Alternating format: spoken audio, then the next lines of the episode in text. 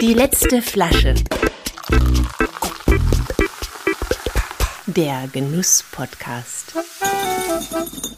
Von und mit Clemens Hoffmann. Hallo und herzlich willkommen. Sehr schön, dass ihr wieder reinhört.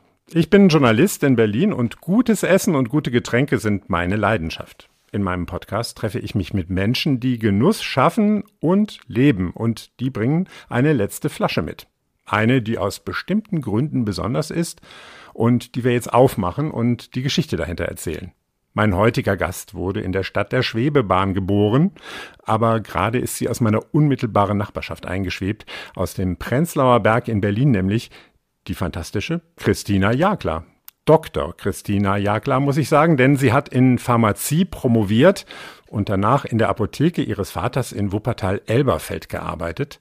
Und dort gab es ein Produkt, einen Kräuterlikör, den ihr Vater dort schon seit Jahrzehnten produzierte.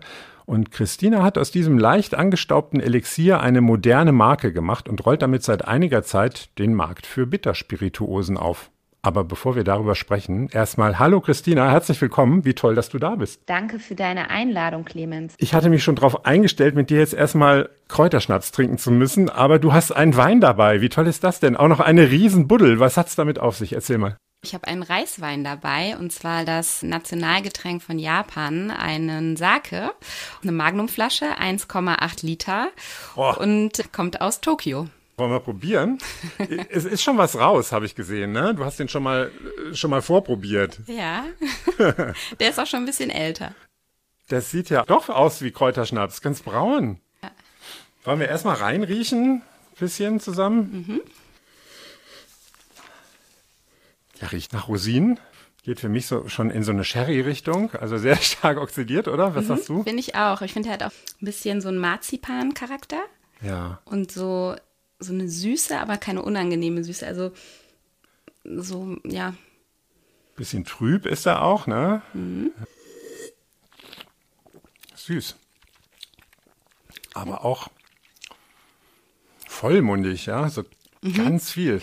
Also ich finde, der schmeckt auch nach Pflaume. Mhm. Und also ich meine, ich habe noch nie Kirschblüten probiert, aber irgendwie erinnert er mich trotzdem auch irgendwie an Kirschblüten. Woran erinnert er dich denn überhaupt? Also wie ist er in deinen Besitz gekommen? Das ist eigentlich eine ganz schöne Geschichte. Und zwar bin ich 2014, ungefähr einen Monat, passend zur Kirschblüte, im März, April durch Japan gereist. Es ist ja so, die Kirschblüte blüht ja immer in den unterschiedlichen Regionen zu unterschiedlichen Zeiten. Und deshalb muss man ja ein bisschen Zeit mit einplanen, um dann die einzelnen Regionen zu bereisen. Und ja, eine alte Bekannte von mir äh, aus Deutschland, die mittlerweile dort an der Uni tätig ist und dort lebt, die habe ich besucht und wir waren an einem Abend in einer Sake-Bar. Wo, in welcher Stadt? In Tokio. In Tokio. Genau, die Reise hat in Tokio begonnen. Ähm, genau, damals war ich dort ungefähr eine Woche und Tokio ist ja voll, die Kulinarik ist da ja unfassbar. Also es ist ja auf einem ganz hohen Niveau und auch abends, wenn man sich so diese, sind ja auch ganz viele so kleine Speakeasy, also so Hidden Bars mhm. und auch diese so Sake-Bars. Also und das ist ja für mich auch totaler Dreamort. Da möchte ich unbedingt mal hin. Ist durch Corona natürlich die letzten Jahre überhaupt nicht dran zu denken, aber äh, ja, beneide ich dich drum. Ja, also es war wirklich auch eine unfassbar tolle Reise und ich würde auch jederzeit wieder hin. Auf jeden Fall waren wir dann abends in so einer Sake-Bar und das muss man sich so vorstellen, das ist im Prinzip ja eigentlich wie eine Weinbar. Der Fokus liegt aber dann eben auf Sake und man kriegt eben alle Sorten und kann dazu auch Kleinigkeiten zum Essen bestellen, aber eben auch auf höchstem Niveau. Und in der Sake-Bar, wo wir waren, gab es Meeresfrüchte, also Sashimi und Austern etc. Die Bar war wirklich total toll, also bis ins kleinste Detail, alles war durchdacht und ganz tolle Atmosphäre. Man saß auf dem Boden mhm. und äh, hat die unterschiedlichen Sake-Sorten probiert, zum Teil kalt, zum Teil warm. Naja, jetzt komme ich auch zum Punkt. Auf jeden Fall am nächsten Tag habe ich mir, obwohl es wirklich so unfassbar gutes Essen war, wohl irgendwie den Magen verdorben. Ich bin da eigentlich überhaupt nicht empfindlich, aber ja, es war dann halt so und äh, Fischvergiftung? Hatten, nee, Vergiftung nicht, sondern einfach nur ein bisschen den Magen verdorben. Okay. Wir haben uns dann ein paar Tage später nochmal getroffen und dann habe ich das so im Nebensatz fallen lassen, dass ich irgendwie nach dem Abend in der Sake war, dass ich mir, dass es mir am nächsten Tag nicht so gut ging und das war aber auch kein Thema ja, und ich habe das wirklich so im Nebensatz erwähnt ja. und aber anscheinend hat sie es doch registriert. Naja, auf jeden Fall fünf, sechs Wochen, nachdem ich wieder aus Japan zurück war und wieder hier in meiner Wohnung im Prenzlauer Berg, kam auf einmal ein großes Paket an. Absender war der Besitzer der Sake Bar aus Tokio, nee. den ich auch an dem Abend nie gesehen habe, aber ähm, der hat wohl äh, von meiner Bekannten das dann irgendwie äh, gesagt bekommen und ihm war das wohl so unangenehm, dass er mit einem kleinen Kärtchen diese Magnumflasche Sake als Entschuldigung nach Berlin geschickt hat. Also er hat dann über sie die Adresse rausbekommen und hat sich dann äh, mit dieser Flasche entschuldigt. Das ist ja eine unfassbar tolle Geschichte. Also das ist ja. Wieso hast du die denn so lange aufbewahrt? Ja, die Hörer sehen das jetzt ja nicht, aber die Flasche sieht aus wie eine Weinflasche und in meinen Augen ist das die schönste Flasche, die ich jemals gesehen habe. Also da das Etikett ist postkartengroß und besteht aus so Büttenpapier. Dann sind vorne sehr reduziert Kirschblüten drauf, so ein kleiner Vogel im Hintergrund, entweder ein Vollmond oder eine Sonne und dann so ein schöner, so eine Art Apothekenrahmen. Ja, ist einfach eine super schöne Flasche. Also selbst wenn die mal leer ist, werde Hier ich oben die auch noch so Schriftzeichen, japanische genau, quer nochmal ja. auf so Büttenpapier drüber geklebt. Ja, und selbst wenn die mal leer ist, werde ich die auf jeden Fall auch so in der Wohnung stehen lassen. Ich finde das einfach eine sehr geschmackvolle, schöne Sakeflasche. Erinnert dich denn dieser Schluck jetzt irgendwie auch nochmal an diese Reise? Ja, auf jeden Fall. Also wie ich ja auch eben gesagt habe, mich erinnert das so ein bisschen an Kirschblüten. Das war ja damals eine Rundreise. Also ich hatte so ein, wir hatten so einen Railpass, damit kann man dann quasi ähm, einmal quer durch Japan mhm. reisen mit allen Transportmitteln. Ja, und dann wurden einfach die verschiedenen Regionen in Japan abgegrast ja. und das erinnert mich halt schon so. Ich meine, man hat ja überall Sake getrunken, sich kleine Sachen am Straßenrand gekauft, sich äh, unter Kirschblüten gesetzt auf eine Picknickdecke und da dann halt äh, den Frühling genossen. Und wieso warst du da 2000 2014, war das ein besonderes Jahr? Ich meine, das ist ja auch eine große Reise oder hast du damals einfach viel solche Reisen gemacht? Nee, das war nur, ich habe jetzt noch mal für den Podcast überlegt, wann es war, weil es ist schon ein bisschen länger her. Es war auf jeden Fall drei Jahre nach Fukushima. Das war ja, glaube ich, 2011 und damals wollte ich schon ganz gerne dahin und dann dachte ich, es ist vielleicht ganz gut, ein bisschen zu warten. Genau, und das war jetzt so vor neun Jahren, ne? also 2014. Also sonst wäre ich wahrscheinlich auch schon vorher mal da gewesen. Ist das die älteste letzte Flasche, die du so bei dir zu Hause rumstehen hast? Oder gibt's noch mehr? Wie sieht deine letzte Flaschensammlung zu Hause aus? Oder hast du sowas gar nicht? Wird immer alles weggetrunken, was dir geschenkt wird? Doch, ich habe eigentlich relativ viele Flaschen. Ich selber produziere auch hochprozentige und, äh, und auch nicht alkoholische Spirituosen. Und wenn man dann zum Beispiel auf Messen ist, dann tauscht man ja auch mal ganz gerne. Und mhm. da habe ich schon eigentlich total viele mal, Geschmacksmuster von anderen zu Hause. Weine habe ich natürlich auch von verschiedenen Urlauben, nimmt man ja dann auch mal was mit, Südafrika oder so. Und dann natürlich auch Eigenrezepturen, ne, die dann zum Teil auch gar nicht auf dem Markt sind, die dann in der Apotheke entwickelt wurden. Also eigentlich so eine bunte Mischung und die meisten Flaschen, ja, werden eigentlich nicht so schnell leer. Nein. Ja, äh, der Sake ist auch noch nicht leer, auch wenn wir uns jetzt bemühen, kriegen wir den auch heute wahrscheinlich nicht leer während der Aufnahme. Aber Sake ist ja sowieso gar nicht dein Thema. Äh, dein Thema sind Kräuterelixiere. Erzähl mal, wie es dazu kam. Ja, dazu habe ich ja jetzt auch noch eine Flasche mitgebracht und zwar ein Magenelixier. Eine das, eckige Flasche. Ja, genau, eine eckige Flasche und das ist für mich persönlich auch äh, eine sehr wichtige letzte Flasche. Und zwar ist das ein Magenelixier, was ausschließlich in unserer Familienapotheke produziert und auch verkauft wird. Also das ist nicht im Handel erhältlich. Das ist allerdings die Basis für die ganzen Rezepturen, die im Nachgang mit meinem Unternehmen entstanden sind. Diese Rezeptur, die ich jetzt hier mitgebracht habe, das ist ein Magenbitter, der basiert auf einer mittelalterlichen Klosterapothekenrezeptur, besteht aus 13 äh, Bittertinkturen und den trinkt man in der Regel entweder pur oder man nimmt einfach nur einen Teelöffel nach dem Essen oder ein Glas Soda.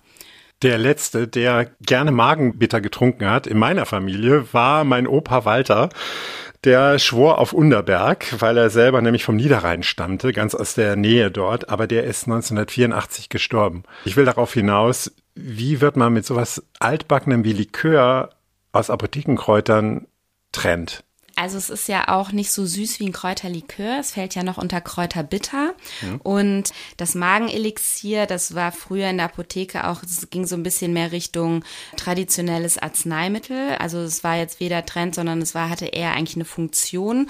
Und als ich das auf den Markt gebracht habe. also es ähm, haben sich Leute geholt, die äh, Magenprobleme hatten, oder wie? Genau, ist nach wie vor so. Geht so ein bisschen in die Richtung Klosterfrau Melissengeist oder Hildegard von Bingen. Also dass man das gar nicht groß als Genussmittel Genussmittel nimmt, sondern einfach nur einen Teelöffel nach dem Essen. Mhm. Aber es schmeckt einfach auch ganz gut. Und die Weiterentwicklung von dem Magenelixier, das ist ja eben das Artischockenelixier, mit dem ich damals auch mein kleines Unternehmen gegründet habe. Da ist eben noch zusätzlich Artischocken drin. Das ist schon sehr besonders, weil Kräuterlikör ist ja nicht gleich Kräuterlikör oder Kräuterbitter ist nicht gleich Kräuterbitter, weil es kommt ja schon auf die Kräuter drauf an. Was jetzt bei uns total besonders ist, dass eben ein Bittergemüse drin ist, also eine Artischocke und die ganzen anderen Kräuter, die jetzt auch hier in diesem Magenelixier drin sind, das sind ja alles wirklich klassifizierte Bitterkräuter, mhm. die man nicht unbedingt im Reformhaus findet. Also damit wird nicht unbedingt gekocht, sondern das sind eigentlich eher Kräuter, die man in Magentees findet oder in Tropfen wie beispielsweise Ibero Ferrogastropfen, weil die sind eigentlich oft fast zu bitter, ja. ja. Also ich rede hier von Baldrian, Zitwerwurzel und das sind nicht so die klassischen Kräuter, die man in Gerichten findet oder in die man sonst in klassischen Kräuterlikören findet. Und dein Vater hat dann diese Kräuter genommen, davon eine Mixtur gemacht oder eine Mischung und die mit Alkohol ausgezogen oder wie hat er das dann gemacht? Genau, also das Magenelixier äh, stammt ja nicht von uns, sondern das stammt aus einem Benediktinerkloster. Man muss sich das so vorstellen, dass diese Klosterkräuter, also früher hatten die Kloster ja auch ihre eigenen Gärten und auch ihre eigene Pharmazie und so und die bestehen aus verschiedenen Tinkturen. Man kennt ja auch beispielsweise äh, Tinctura Arnicae oder Tinctura Chinecom, die einzelnen ja. Tinkturen, die man auch so kaufen kann. Das sind ja wieder Auszüge aus einzelnen Kräutern. Und in dem Magenelixier beispielsweise sind 13 verschiedene Kräutertinkturen drin, die wiederum aus einer unterschiedlichen Anzahl an Kräutern bestehen. Mhm die werden erstmal, ja, wie du sagst, mit ähm, Alkohol angesetzt. Mhm. Also meistens. Mit reinem Alkohol. Ähm, genau, also mit medizinischem Alkohol, also wirklich ganz reinen Alkohol aus Zuckerrüben. Der wird ähm, zum Teil 90 Prozent, zum Teil mhm. 70 Prozent. Und am Ende werden die Tinkturen zusammengefügt, die werden mit Wasser herunter verdünnt und dann kommt natürlich noch ein bisschen Zucker dazu. Aber nochmal, das ist ein Produkt, ein Magenbitter, ein Elixier auch wenn eine Artischocke dabei ist, ist es irgendwie ein Produkt, was man jetzt nicht als erstes so im Barbereich oder im Trendbereich so sieht. Also ich jedenfalls nicht. Wie hast du das geschafft, dass Dr. Jaglas inzwischen so eine Marke ist? Also äh, wie hast du das aus diesem Apothekenschrank äh, rausbekommen und in die Auslage beim im KDW reinbekommen? Hm. Also viele denken ja immer, es ist nicht so Trend, ja. aber wenn man sich die Statistiken anguckt, ist, äh, sind eigentlich Kräuterliköre meines Erachtens schon die meistgekauftesten Spirituosen. Also beispielsweise Gin liegt, glaube ich, bei zwei Prozent und Kräuterliköre eigentlich schon wesentlich höher. Ähm, was uns jetzt vielleicht nochmal unterscheidet und vielleicht auch nochmal in eine andere Zielgruppe gebracht hat, war, dass wir nicht ganz so süß sind, also nicht so klebrig, pappig, piefig, wie halt oft so die klassischen Liköre, wo man eigentlich primär Zucker schmeckt schmeckt und eigentlich nicht mehr die Kräuter, sondern dass wir von Anfang an gesagt haben, wir legen den Fokus auf die Kräuter.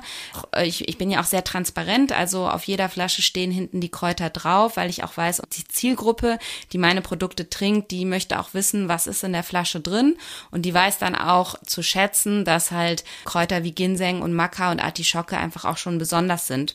Ich glaube, das hebt uns einfach schon mal ab. Dann vielleicht eben auch ein bisschen, ich will jetzt nicht auf das Design schieben, aber wir haben ja auch ein ganz schönes Design oder wir versuchen halt, man darf ja keine Gesundheitsaussagen machen und deshalb habe ich so ein bisschen mit dem Design gespielt, indem ich quasi mich komplett auf Apothekenflaschen konzentriert habe, auf diese Humboldt-Kräuter, um zu zeigen, da ist wirklich viel in der Flasche drin aus der Botanik, solche Sachen. Und ihr habt natürlich keine Wildhäger oder Forstmitarbeiter auf dem Etikett und spielt da auch nicht drauf an, habt keine Wildtiere vorne drauf, wie auf vielen Mitbewerbergetränken. Ne? Genau. Aber das ist interessant, dass du im Grunde sagst, guck mal, wie viele Leute Jägermeister, Bohnekamp, äh, Unterberg trinken, gar nicht mal so wenige. Ja, und was mich ja auch zum Beispiel damals total überrascht hat, ich bin zum Beispiel ein Purist, also ich trinke eigentlich am liebsten alles pur. Ich habe ja mit zwei Sorten gestartet, mit dem Artischocken-Elixier und dem Ginseng-Elixier und ich war auf einmal überrascht, wie viel dann auch von Seiten der Gastronomie kam, die sofort damit Drinks gemacht haben, weil das unterscheidet uns, glaube ich, auch von Kräuterlikören. Wir haben auch Wacholderbeeren drin und wir sind komplett frei, wir haben keine Zusätze drin, kein Zuckercouleur. Also wenn man sich die Farbe anschaut, äh, dieser Bernsteinton ist ganz klar. Viele denken fast, es handelt sich bei meinen meinen Elixieren um gebrannte Getränke. Mhm. und äh, deshalb haben einfach auch viele damit Drinks gemacht, wie beim Gin auch einfach tolle Longdrinks gemacht, allein durch die hohe Wacholderbeernote. Und da habe ich halt auch wieder gesehen, wow, man kann damit viel machen. Und es geht sogar noch weiter, dass ja auch, wir haben ja auch sehr viele ätherische Öle drin, sprich man kann damit auch toll kochen, ja, also ich habe äh, mit einigen Pralinenherstellerinnen, die haben damit tolle Pralinen gemacht, wir haben Köche, die haben daraus ein Sorbet gemacht, also Fett und ätherische Öle und so, das bindet sich einfach alles toll und da kann man einfach viel mitmachen. Würdest du denn sagen, die trinkt man jetzt, diese Elixiere, die trinkt man jetzt vor dem Essen, also im, im Prinzip als Cocktail oder nach dem Essen oder zum Essen sogar? Also wenn wir über die Wirkung gehen, also wenn man sagt so Bitterstoffe in Bitterkräutern, kann man das ja sowohl als Digestiv nehmen oder eben auch als Aperitif. Kommt auch immer so ein bisschen auf die Saison drauf an, ja. Also ich finde, im Sommer finde ich es einfach total schön. Ich sage jetzt mal, man hat ein Barbecue, man sitzt draußen, hat irgendwie, man will irgendwas auf Eis trinken, man einen gekühlten Drink, dann ist es irgendwie besser ein Aperitif. Ich finde im Herbst, Winter, wenn man vielleicht auch mal wieder ein bisschen deftiger ist, ich sage jetzt mal Richtung Käsefondue oder irgendwie sowas in die Richtung ist, dann ist es auch schön, wenn man den nach dem Essen bei Raumtemperatur trinkt. Also ich finde, es kommt immer so ein bisschen drauf an, aber im Prinzip geht beides, also sowohl als Aperitif als auch als Digestiv. Und du hast eben schon gesagt, Mixgetränke bieten sich an. Da warst du aber gar nicht so drauf vorbereitet. Wer hat dir da auf die Sprünge geholfen bei dem Thema? Wie hast du das angegangen? Also ich habe, bevor ich das auf den Markt gebracht habe, ein entfernter Bekannter von mir, äh, kennen wahrscheinlich auch viele in den Kreisen, Christoph Reichert, äh, bekannter Barkeeper und ähm, dem habe ich einfach mal ein paar... Ähm, Adlon, ne? Oder wo ist äh, der? da war der auch mal, genau. Oder mhm. wo ist er jetzt? Jetzt ist er, glaube ich, Schloss Elmau. Okay. Und dann hatte ich ihm genau einfach mal ein paar Proben geschickt. Äh, Da stand ja auch noch gar nicht die Flasche und das Design. Das heißt, es war eigentlich fast eine Blindverkostung für ihn. Und damals in der Zeit war auch äh, Rum äh, auch sehr angesagt. Dann hat er auch viele Drinks mit Rum gemacht. Äh, Das ist jetzt ja auch schon acht, neun Jahre her. Das war einfach total spannend. Und dann, als ich dann die Produkte auf den Markt gebracht habe, hatte ich dann schon mal so ein paar Drinks im Petto und dann kamen viele Ideen. Also wir haben ja zum Beispiel auch sehr viel Ingwer drin und Ingwer geht ja auch immer sehr gut zu Ginger Ale als Filler und also so Drinks mit Ginger Ale gehen auch immer sehr gut und ja. Wer ist deine Zielgruppe? Also ich will nicht wieder Opa Walter äh, bemühen, aber ähm, also der hätte das auf jeden Fall blind äh, gemocht. Mich musste erstmal abholen damit. Also ich bin nicht so ein Kräuterschnapstrinker, sage ich jetzt mal ein bisschen provokativ. Also von bis, wo, äh, wo, wo zu, zu wem willst du oder wer kommt schon zu dir? Ja, dann hast du aber noch nicht das Artischockenelixier probiert, weil Nein. wir, wir erleben das immer ganz oft auch bei Tastings, sag jetzt mal im KDW, wenn neben mir irgendwie, wenn man in der Whisky-Abteilung steht und dann kommen die Whisky-Trinker und sagen so, nein, Kräuterbitter, das ist nicht meins. Und dann sagen wir immer, einfach mal probieren. Ja. Und dann sind auf einmal viele doch überrascht, wenn man es langsam im Mund rolliert. Aber wer ist die Zielgruppe? Gut, also mein Sortiment besteht ja aus verschiedenen Kategorien. Wir haben ja einmal die Bitter, Gin und eben auch alkoholfrei. Ja. Das ist komplett unterschiedlich. Also wenn du dich jetzt auf die Amarus beziehst, also auf die Kräuter bitter, da würde ich sagen, Zielgruppe vielleicht so 40 plus. Eher Männer? Nee, das ist total ausgeglichen. Okay. Also das ist eigentlich total ausgeglichen und wie gesagt, es wird ja auch ganz unterschiedlich konsumiert. Ich würde sagen, wir sind mehr in Restaurants vertreten als in Bars, weil unsere Produkte ein bisschen erklärungsintensiver sind. Klar, in so kleinen Speakeasy-Bars auch ganz gerne, aber ansonsten eigentlich mehr in Restaurants als in Bars und einfach bei dem Endverbraucher. Ich bin ja einfach auch viel im Handel. Du hast ja auch ein Produkt, was alkoholfrei ist. Wir haben im ganzen Januar schon über alkoholfreie Produkte gesprochen, deshalb machen wir das jetzt ganz kurz. Aber erwähnen ist doch, dass das ja eine Zeit lang sogar, glaube ich, euer Bestseller war. tatsächlich zwei alkoholfreie Produkte. Also wir waren eigentlich so die ersten, die ein alkoholfreien freies Aperol, also eine Aperol-Alternative auf den Markt gebracht haben. Das war der Herr Hibiskus vor zwei Jahren oder ein jetzt Da sind Hibiskus-Auszüge drin. Genau, also, also werden Hibiskusblütenauszüge gemacht und ähm, sind aber auch noch andere Sachen drin, wie Bitterorange, Enzian. Genau, und der neue ist jetzt eben eine alkoholfreie Alternative zu Limoncello. Beide sind ganz frisch am Markt. Der Herr Hibiskus seit 2000, den habe ich zum ersten Lockdown, wann war das 2020 im Januar gelauncht und ja, der hat sich relativ schnell als Bestseller tatsächlich rauskristallisiert. Hat dich das Ähm, überrascht? Ja, ja, schon. Die Marke stand ja immer, oder ich habe die Marke damals gegründet, weil ich immer meinte, so, okay, wir sind Bitterspezialisten und auch wenn es keine Medizin ist, ist es schon so eine Grauzone und es hat schon den Ursprung dort und es war mir schon immer sehr wichtig, dass die Kräuter auch eine Bedeutung haben und wir arbeiten bei den Spirituosen ja auch nur mit ähm, Kräutern, die zertifiziert sind nach deutscher Arzneibuchqualität. Großteil der Kräuter sind auch Apotheken exklusiv. Gut, dann kam irgendwann der Gin und jetzt alkoholfrei und das war schon sowas, wo du denkst, hm, eigentlich hatte ich ja mal, also dafür steht ja eigentlich meine Marke gar nicht. Ja. Aber es freut mich natürlich total. Und da ist jetzt auch eine ganz andere Zielgruppe, wesentlich jünger. Ja. Äh, also eher fast, äh, würde ich sagen, 20. Ab 20 geht's da wirklich los. Ja, ich war am Anfang skeptisch, ob das wirklich angenommen wird, alkoholfrei, aber habe relativ schnell gemerkt, dass das sehr gut angenommen wird. Ja, da haben wir ja in der letzten Folge auch mit Nicole Klaus drüber gesprochen, dass sich Erwachsene eben auch erwachsene Alternativen wünschen, jenseits der Rhabarbersaftschorle. Und da passt es natürlich irgendwie gut rein. Das wollte ich auch noch fragen. Dr. Jaglas, ist das eigentlich eine One-Woman-Show? Genau, man muss das wirklich abgrenzen von der Apotheke. Ich bin zwar selber Apothekerin, ich habe auch lange in der Apotheke gearbeitet, sowohl in Wuppertal als auch in Berlin, habe aber selber die Marke erst vor sieben Jahren gegründet. Also mhm. es ist wirklich ein Startup, wenn man so will. Ich war auch am Anfang immer noch in der Produktion und so beteiligt, aber jetzt reden wir da wirklich von größeren Maßstäben und es ist nicht so, dass ich da von morgens bis abends im Labor stehe und rühre, sondern da sind schon auch noch andere Themen, die ich da gerade zu tun habe und wir haben das abgegrenzt. Also wir haben ja unterschiedliche Sorten im Portfolio und die Apotheke macht jetzt bei den Bittern, mischt die noch die Tinkturen an und ich kaufe quasi der Apotheke, also quasi unserer eigenen Familienapotheke, die Ware ab und das wird dann weiter verarbeitet. Und One-Woman-Show, nee, also ich habe schon ein paar Mitarbeiter, die primär so das Operative machen. Also ich habe zum Beispiel ein Warenlager mit 400 Quadratmetern, wo immer gepackt wird. Also wir packen noch komplett selber. Da sind ähm, drei Mitarbeiter von mir. Dann habe ich welche, die quasi die Bestellung annehmen und einpflegen. Ein paar Minijobber, die Telefonvertrieb machen oder mich auf Messen unterstützen und ja, einfach so auch ein paar Freelancer, ne? Eine Grafikerin, drei Fotografen, ITler. Also da sind dann schon so ein paar dabei, aber ich mache natürlich den Großteil auch noch selber, aber jetzt nicht mehr so viel dieses ganze Operative. Also von dir kann man auf jeden Fall lernen, wie man Traditionen so weiterentwickelt und ins Moderne übersetzt. Aber wie genau du das gemacht hast, hast du eigentlich nicht erzählt. Du hast gesagt, du hast andere Etiketten drauf und hast gesagt, okay, du siehst da einen Markt. Wir sprachen über die anderen Bittergetränke.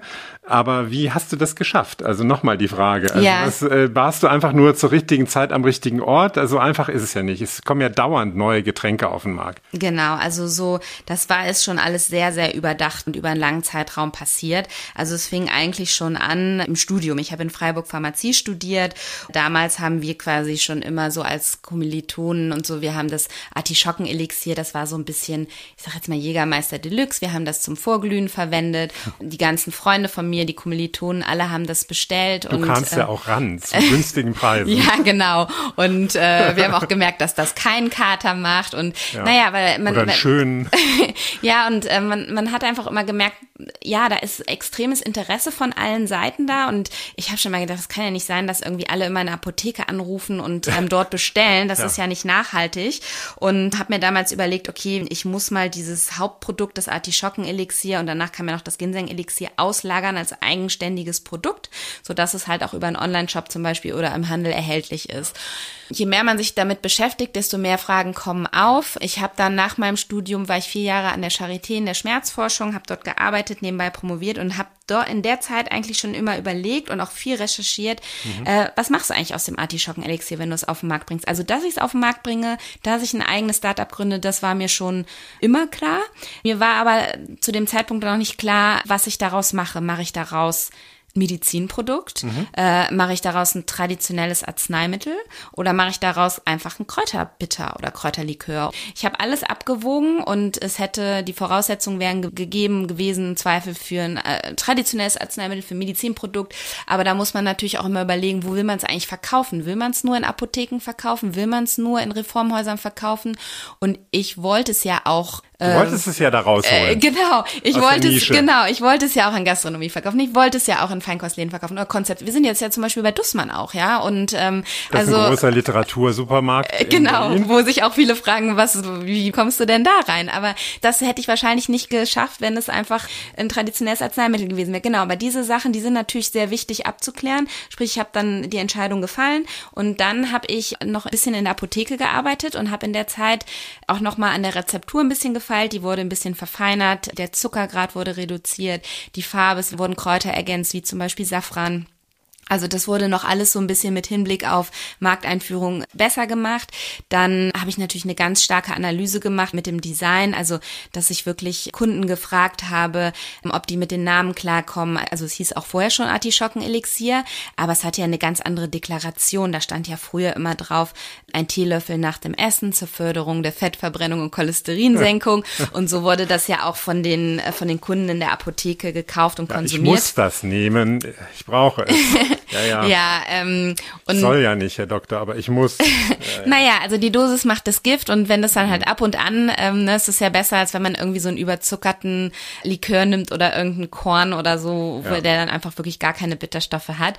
Ja, und dann habe ich einfach wirklich bestimmt ein halbes Jahr lang immer die Kunden befragt, ähm, sowohl von der Bezeichnung, aber auch von vom Design, von den Korken, von den Flaschen. Das war sehr viel Arbeit und dann habe ich die Marke angemeldet, Dr. Jaglas in Berlin habe einen Online-Shop aufgebaut. Also zuerst hatte ich nur einen Online-Shop und war auch nur im Handel. Habe zu der Zeit auch noch in der Apotheke gearbeitet und dachte, okay, ähm, wenn du jetzt irgendwie die Marke angemeldet hast und du hast einen Online-Shop, dann läuft das schon irgendwie. Pustekuchen. also damit ist es halt nicht gemacht und ich glaube, das denken auch immer viele. Ne? Sie, Das ging bei Salando, aber ging das so, habe ich gelesen. Die haben wirklich angefangen, aus ihrem Studentenbude die ersten Schuhkartons zu verschicken. Ne? Ja, also so war das ja bei uns auch, aber genau, aber dann äh, Schuhkartons aus einer Studentenbude heißt ja auch, dass es noch nicht so gut lief. Ja. Also mit Design ist es halt nicht getan, ne? Und ähm, ich habe dann halt gemerkt, ich muss ganz schnell die Arbeit in der Apotheke runterschrauben und man muss aktiv werden, ja, man muss Pressearbeit machen, man muss sich zeigen, man muss auf Messen fahren. Dann kamen die ersten, das werde ich auch nie vergessen, eins der ersten Restaurants, die auf mich zukamen, das war ja das Rutz in, in Berlin oder nach das Nobelhart und Schmutzig. Da hatte die Effilé geschrieben, dann wurden so die ersten aufmerksamen Sommeliers, haben dann so ihre Fühler ausgestreckt und dann kam der Ball so langsam ins Rollen. Und dann merkte ich so, okay, das wird irgendwie gerade interessant. Äh, vielleicht sollte ich vielleicht doch auch versuchen, auch so eine Flasche mal im Handel zu platzieren. Und ich hätte damals, habe ich überhaupt nicht damit gerechnet, dass ich mal äh, meine Miete damit finanzieren kann. Ähm, ich dachte immer, das läuft so nebenher, aber es wurde wirklich interessant und ich habe gemerkt, das Interesse ist da. Habe dann die Arbeit in der Apotheke immer weiter reduziert. Zeitgleich war ich mehr auf Messen und habe dann auch angefangen den Vertrieb. Also mittlerweile verkaufe ich ja, ich verkaufe ja mittlerweile weltweit und ähm, zu 80 Prozent im Handel. Ja, und dann kam eben eins zum anderen, habe Kooperationen gemacht, also ähm, ich habe jetzt zum Beispiel einen Bitter zusammen mit der Zeit entwickelt und über solche Dinge wird man ja dann auch ein bisschen bekannter. Ja, aber es war letztendlich, wenn ich es richtig verstanden habe, eine Entscheidung abzubiegen in die Genussrichtung, ne? Und nicht in der Medizinecke zu bleiben mit, dem, mit dem Produkt, ne? Ja.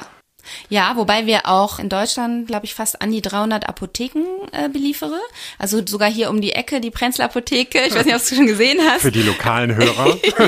äh, das ganze Schaufenster voll. Und ähm, wir haben da auch schon einige Apotheken, die auch sehen, wow, das sind Kräuter in Nationalbuchqualität und so mit dem Augenzwinkern so als Geschenk. Natürlich, es ist eine Spirituose, ich will da auch nichts verschönen, aber mir ist auch schon wichtig, immer noch zu sagen, also da heben wir uns, glaube ich, schon ein bisschen ab. Ähm, ja. Ja, jedenfalls haben die Apotheken da kein Problem mit, so ein Produkt in ihre Fenster zu stellen. Jetzt haben wir viel über Business gesprochen und du hast mich neugierig gemacht. Ich möchte jetzt auf jeden Fall auch noch das Elixier probieren, das du mitgebracht hast. Aus der eckigen Flasche.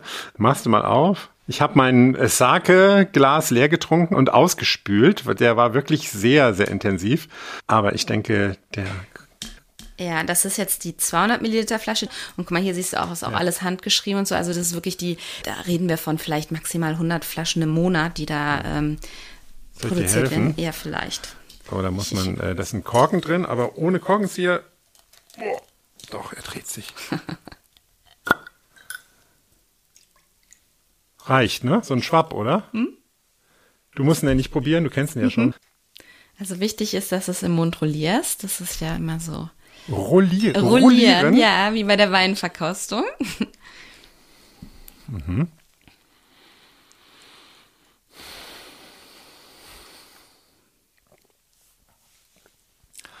Ich konnte jetzt nicht sprechen, weil es, ich habe rollieren lassen und ähm, es wärmt vor allen Dingen, ja, man merkt schon, da ist äh, Power hinter. Wie viel Umdrehung hat er? Ähm, der hat fünf, ah, ich sehe gerade, ich dachte jetzt eigentlich 35, der hat sogar 38. 38. Genau, okay. mh, weil unsere Elixiere danach sind 35, der hat noch ein bisschen mehr. Aber du hast recht, der ist nicht so süß. Schon süß, aber jetzt nicht klebrig oder so. Rund am Ende, aber auch bitter. Genau, deshalb auch das mit dem Rollieren. Der ist hart an der Grenze zum Kräuterlikör, also so, so beides, ne? Also mhm. definiert als Kräuterbitter, hätte aber auch, man könnte auch schon Kräuterlikör sagen. Und du hast ja trotzdem die Bitterstoffe drin mhm. durch die Kräuter, aber es ist natürlich Zucker da. Und am Anfang ist der recht süß und wenn du den jetzt so, sofort runterkippst, dann hättest du wahrscheinlich nur dieses süße Aroma im Mund. Und mhm. ich finde, wenn man den so lange rolliert, mhm. merkt man halt, wie so die ganzen Geschmacksknospen so benetzt werden. Dann kommt dieser adstringierende Effekt, dann schießt der Speichel ein und da sind ja dann die Verdauungsenzyme drin, ne? Und dann fängt einfach die Verdauung im Mund an. Also trink mal nach dem Essen. Wie wichtig ist dir gutes Essen? Sehr wichtig. Ja, ich würde auch schon fast sagen, das ist ein Hobby von mir, ja.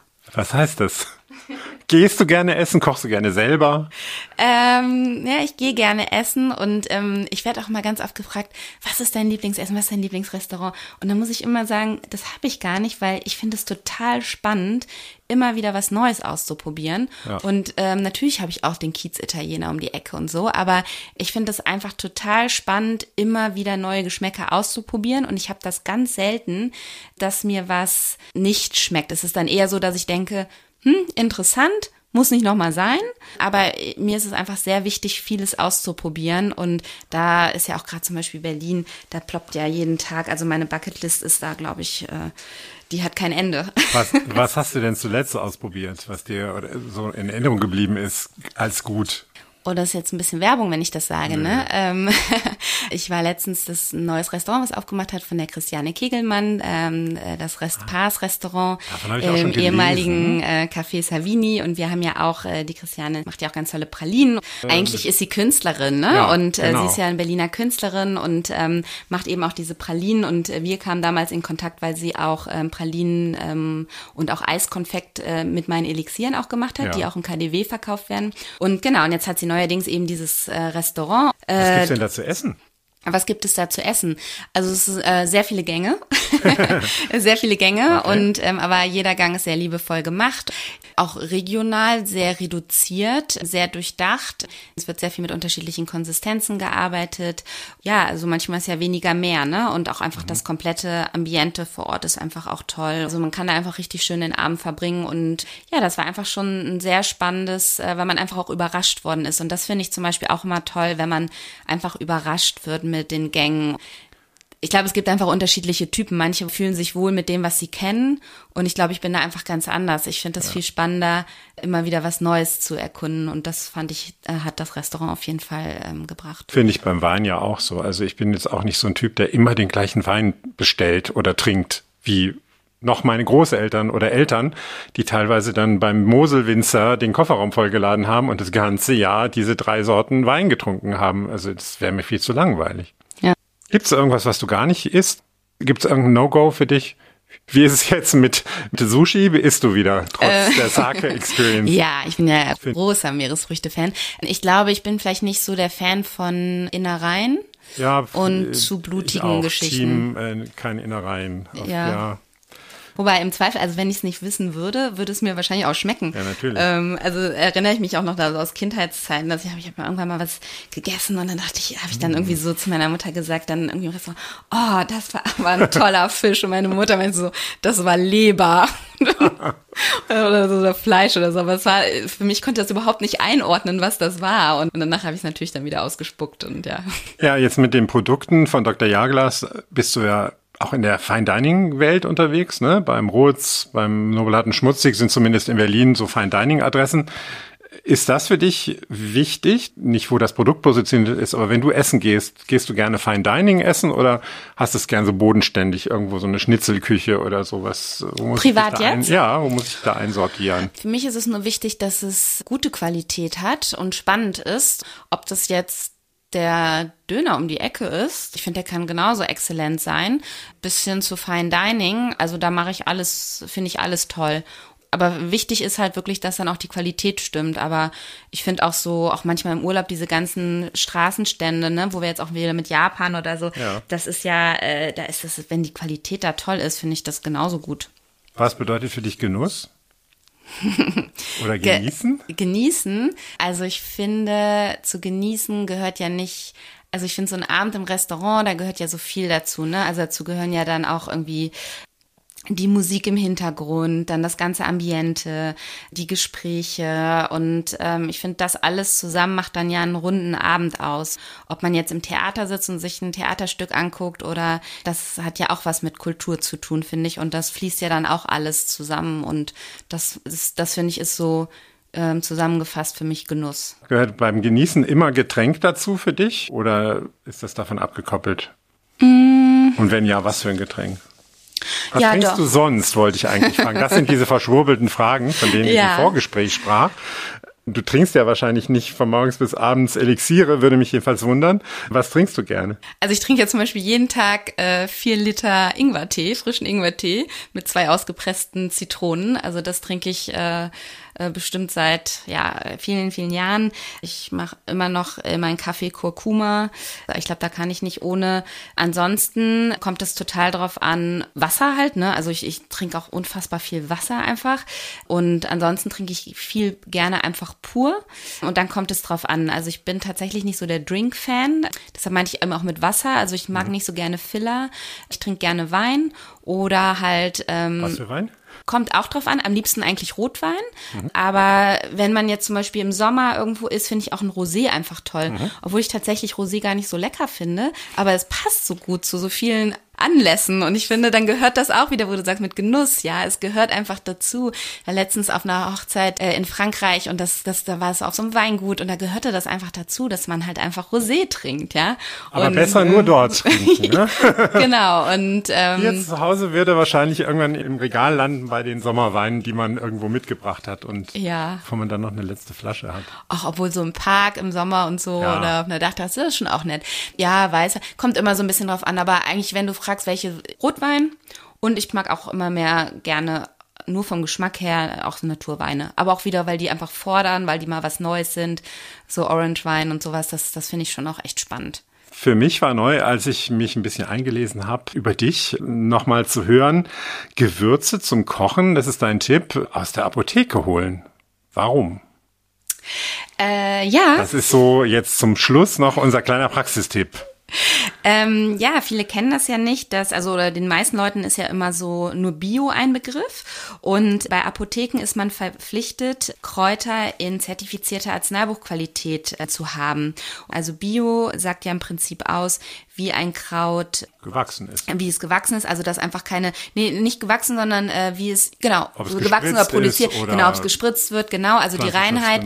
Und bei zertifizierter Arzneibuchqualität ist es so, ähm, die, du kriegst die Kräuter, es wird einmal wirklich ähm, äh, nachgewiesen und zertifiziert, dass die Identität stimmt. Also das heißt, ist es wirklich das, was ich bestellt habe, ist, ist das auch, ähm, ist es das auch? Also ist ja im Zweifel auch der Fall, aber bei Reinheit wird nicht nur überprüft, wie ist der Anbau, sondern es geht noch einen Schritt weiter, dass eben auch noch überprüft wird, dass wirklich nichts weiteres dabei ist, also keine Erde beispielsweise oder keine Verschleppung von anderen Kräutern, also dass man wirklich die reinen beispielsweise Kamillenblüten hat. Ja. und das ist auch ganz wichtig, weil wenn man viele Leute haben ja auch mit Allergien oder so zu tun, dass man wirklich die reinen Kräuter hat. Und der dritte Punkt und das ist eigentlich auch wieder das, was auch einen Einfluss auf den Geschmack hat, ist der Gehalt. Also nach zertifizierter Arzneibuchqualität werden auch die Endprodukte überprüft, was nicht heißt, dass es nicht Bioqualität gibt, die genauso gut ist, aber es wird einfach nicht überprüft. Und wenn man jetzt zum Beispiel ähm, Kamillenblüten in der Apotheke kauft, um sich einen Kamillentee zu machen, kann man sich sicher sein, dass wenn die zertifiziert sind nach Arzneibuchqualität,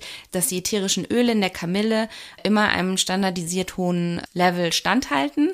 Und bei Bio weiß man es halt einfach nicht. Und das kommt einfach daher, weil ähm, wenn man jetzt für den pharmazeutischen Bereich diese Kräuter kauft, muss man das ja irgendwie berechnen können. Also wenn jetzt, sag ich mal, pharmazeutische Tees hergestellt werden oder pflanzliche Arzneimittel, mhm. muss man ja die Inhalte irgendwie berechnen können. Deshalb muss das standardisiert werden. Ja. Und das ist bei Bio, dadurch, dass es ja nur für den Lebensmittelbereich ist, gar nicht vorgeschrieben. Ja. Äh, was, wie gesagt, nicht bedeutet, dass das Kann man nicht, Glück haben, aber kann man genau, auch nicht haben. Ne, man kommt, ne, ne, dann ist vielleicht Partie mal, erwischt. Genau, dann ist mal vielleicht ein bisschen mehr Regen oder wie auch immer. Und gilt das für alle Kräuter? Du hast jetzt über Kamelen gesprochen, damit koche ich jetzt nicht, aber Thymian oder Zimtstangen. Mhm.